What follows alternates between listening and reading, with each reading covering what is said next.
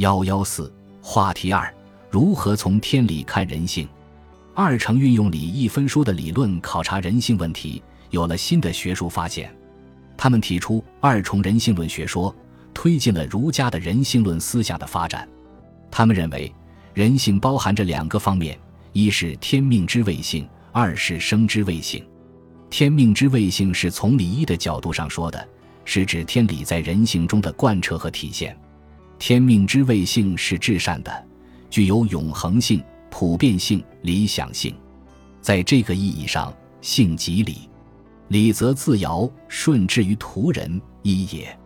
每个人都以此为终极价值的依据，无一例外，谈不上差别性。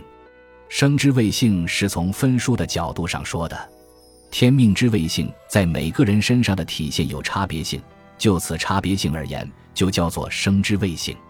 生之谓性之所以有别于天命之谓性，是因为同气有关。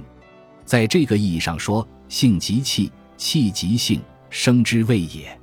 概括起来说，天命之谓性是指本然的、理想的人性；生之谓性是指实然的、现实的人性。天命之谓性是至善的，生之谓性可善可恶。在儒家人性学说史上。二程提出的二重人性论是一种综合创新。他们提出天命之谓性，主旨在于强调人有自我完善的本体论依据，从而否定宗教式的外在超越的录像，回归到儒家内在超越的录像。他们的人性论学说，并未超出人性善的范围，但并不是对孟子性善论的重复，而是对孟子性善论的发展。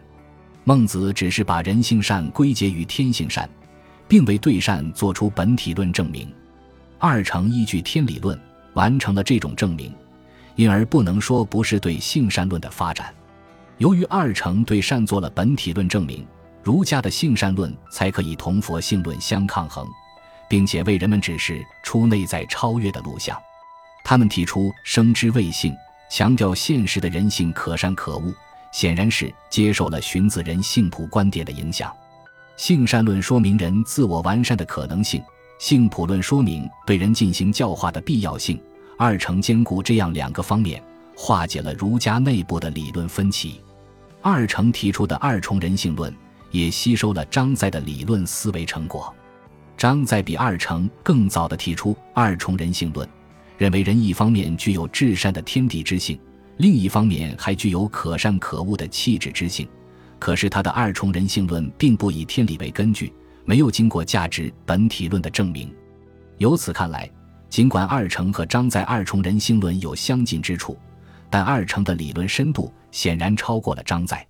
依据二重人性论学说，二程形成天理与人欲相对立的观点。他们认为，就人的天命之谓性来说，人应当自觉地恪守仁义礼智信等道德范畴的约束。不会去做坏事。然而，由于受生之谓性的支配，现实的人便产生了人欲；由于受到人欲的蒙蔽，现实的人便可能做出种种不道德的事。他们由此得出结论：人欲是恶的冤首，是天理的对头，违避于人欲，则亡天理也。他们进而提出去人欲明天理的主张。二程说：人心私欲，故危殆；道心天理。故精微，去私欲，则天理明矣。从这种观点出发，二程甚至提出“饿死是小，失节是大”的口号，把理学变成了一种严酷的道德说教。由二程明确提出的“存理灭欲”说，后来成为理学家们一致认同的信条。